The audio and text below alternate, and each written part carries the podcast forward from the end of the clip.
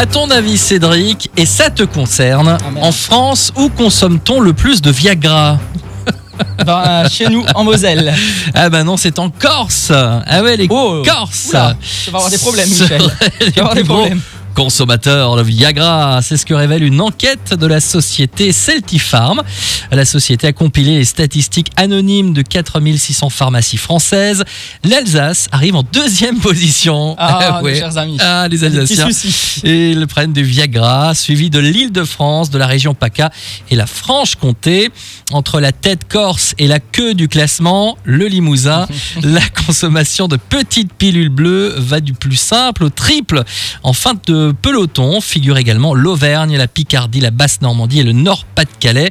D'une manière générale, les Français consomment plus de Vi- Viagra dans l'Est et le Sud-Est que dans l'Ouest du pays. Ah, bah, on est des exceptions, Michel. Hein. Ah ouais, donc en. Moselle, euh, on n'en a pas besoin. Ah, Mais les Alsaciens en ont besoin. Ah, ça c'est la choucroute. hein. ah, c'est un problème.